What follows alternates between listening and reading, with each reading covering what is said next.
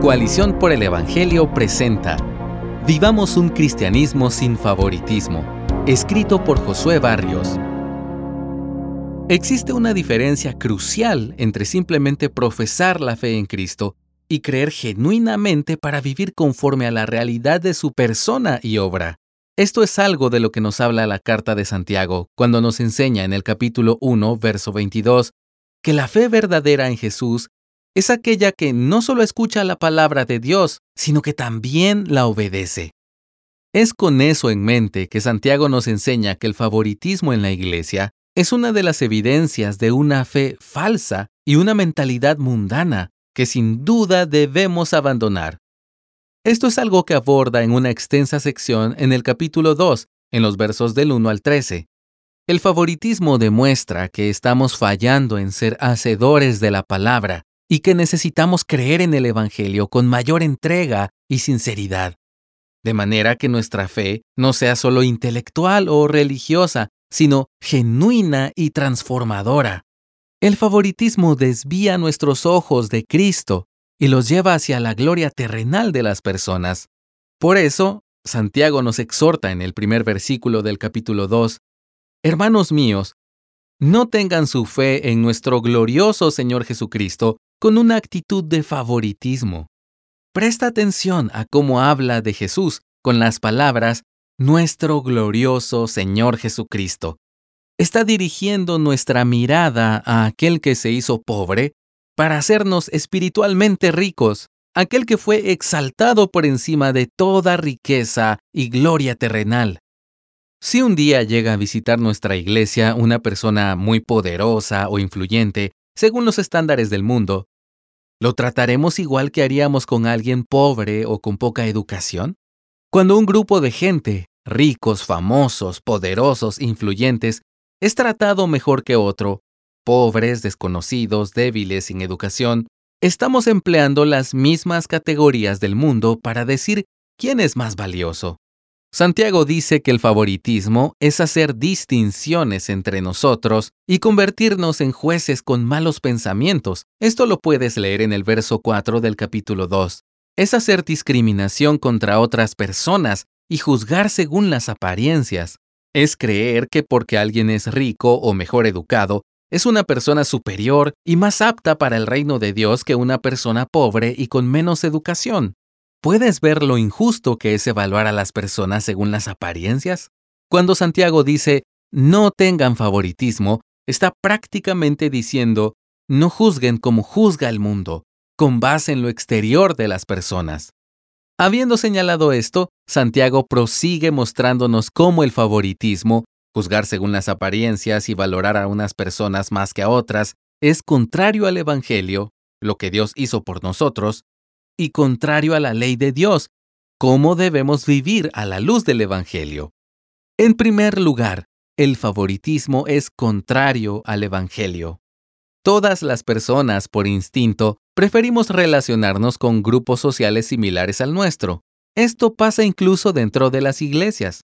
Todos lo hacemos de manera natural porque nos hace sentir más seguros y cómodos. No quiero generalizar, pero muchas veces detrás de esa actitud existe un corazón que juzga según las apariencias y que busca lo que parece conveniente en vez de reflejar el amor que recibió en Cristo. La primera razón que Santiago argumenta de por qué el favoritismo está mal es precisamente que es contrario al Evangelio. En Santiago 2.5 leemos, Hermanos míos, amados, escuchen, ¿No escogió Dios a los pobres de este mundo para ser ricos en fe y herederos del reino que Él prometió a los que lo aman? Pero ustedes han despreciado al pobre. Esto no significa que los pobres automáticamente sean más piadosos y dignos del Evangelio. Nadie es más digno que nadie, y ese es el punto del Evangelio. La idea que transmite Santiago es que cuando tenemos favoritismo hacia los ricos y poderosos, estamos despreciando a personas que fueron escogidas por Dios, los pobres y despreciados del mundo, como también dice Pablo en 1 Corintios 1 del 26 al 29. Dios se deleita en mostrar su gracia, atendiendo a los vulnerables. Lee Isaías 11 del 3 al 4. Ese amor se revela plenamente en Jesús, quien vino a morir por ricos y pobres para que todos seamos ricos en su reino. Debemos vivir sin favoritismos porque todos dependemos de Cristo. En segundo lugar, el favoritismo es contrario a la ley. Santiago enseña que el favoritismo no solo es inconsistente con el Evangelio, sino que además es contrario al mandato de amar al prójimo como Dios nos llama a hacerlo. En Santiago 2 del 8 al 9, el autor nos exhorta, si en verdad ustedes cumplen la ley real conforme a la escritura, amarás a tu prójimo como a ti mismo, bien hacen. Pero si muestran favoritismo, cometen pecado y son hallados culpables por la ley como transgresores.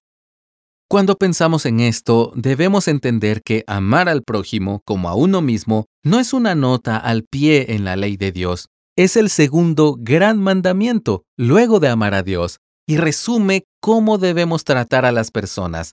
Según Mateo 22 del 37 al 40, evaluar de manera injusta a nuestro prójimo está relacionado con la falta de amor. Al quebrantar un mandamiento, el favoritismo nos hace culpables de romper toda la ley, como sigue afirmando el pasaje en Santiago 2.10. Para nuestras sensibilidades modernas, esta declaración suena exagerada. ¿Por qué soy culpable de fallar en toda la ley si muestro favoritismo? Porque la ley es como un tapiz delicado y hermoso que, si tiras de un hilo y lo rompes, terminarás rasgando todo aunque no rompas específicamente cada mandamiento de Dios para tu vida. Toda la ley se resume en amar a Dios con todo lo que eres y a tu prójimo como a ti mismo. Quien no ama a su prójimo, en resumidas cuentas, rompe toda la ley. Pero Santiago profundiza más en este tema y nos apunta al carácter de Dios al hacernos ver en el verso 11 que la razón por la que romper un mandamiento nos hace culpables de todos es porque todo mandamiento viene de Él. Esto nos recuerda que siempre que pecamos estamos actuando de forma egoísta y buscando en otras partes, como en nuestro estatus social o el de nuestro círculo de creyentes, la satisfacción y seguridad que solo Dios puede darnos. Estamos ofendiendo a un Dios infinitamente bueno, santo y justo. El punto no puede ser más claro. Si tenemos alguna forma de favoritismo hacia los demás, somos transgresores de la ley de Dios. ¿Cómo debemos, entonces, responder los cristianos a esta verdad? Vivamos a la luz del juicio venidero. Santiago cierra el tema del favoritismo en la iglesia con esta conclusión en los versos 12 al 13 del capítulo 2. Así hablen ustedes y así procedan, como los que han de ser juzgados por la ley de la libertad, porque el juicio será sin misericordia para el que no ha mostrado misericordia la misericordia triunfa sobre el juicio. Estas palabras nos recuerdan que debemos vivir como personas que saben que serán juzgadas. Es común entre cristianos pensar que la ley no tiene que ver con nosotros. Ya no estamos bajo la ley, sino bajo la gracia, se suele decir. Es cierto que si hemos puesto nuestra fe en Jesús, no hay condenación para nosotros, como dice Romanos 8.1. También es cierto que en el nuevo pacto hay aspectos de la ley que están cumplidos en Cristo, como la ley ceremonial, pero nada de esto anula el hecho que Dios nos llama a obedecer su ley, la cual se resume en amar a Dios y a nuestro prójimo, para caminar en comunión con Dios y expresar en nuestras relaciones la libertad que tenemos en Él. Por eso Santiago habla de la ley como la ley de la libertad, en el verso 12 que citamos antes. Llegará el día en que todos seremos juzgados por esa ley. Pero si muestras misericordia a tu prójimo, no tienes que temer el juicio, porque el juicio será sin misericordia para el que no ha mostrado misericordia. La misericordia triunfa sobre el juicio, dice en el verso 13. Esto no significa que si muestras misericordia a los demás, entonces te ganas que Dios te muestre misericordia. En ese caso, la misericordia de Dios dejaría de ser misericordia la Biblia es clara al mostrarnos que la salvación es algo que no merecemos. La idea, entonces, no es que nuestras acciones nos salvan, sino que nuestras acciones revelan si nuestra fe en el Salvador es genuina, como Santiago sigue hablando en el resto de su carta.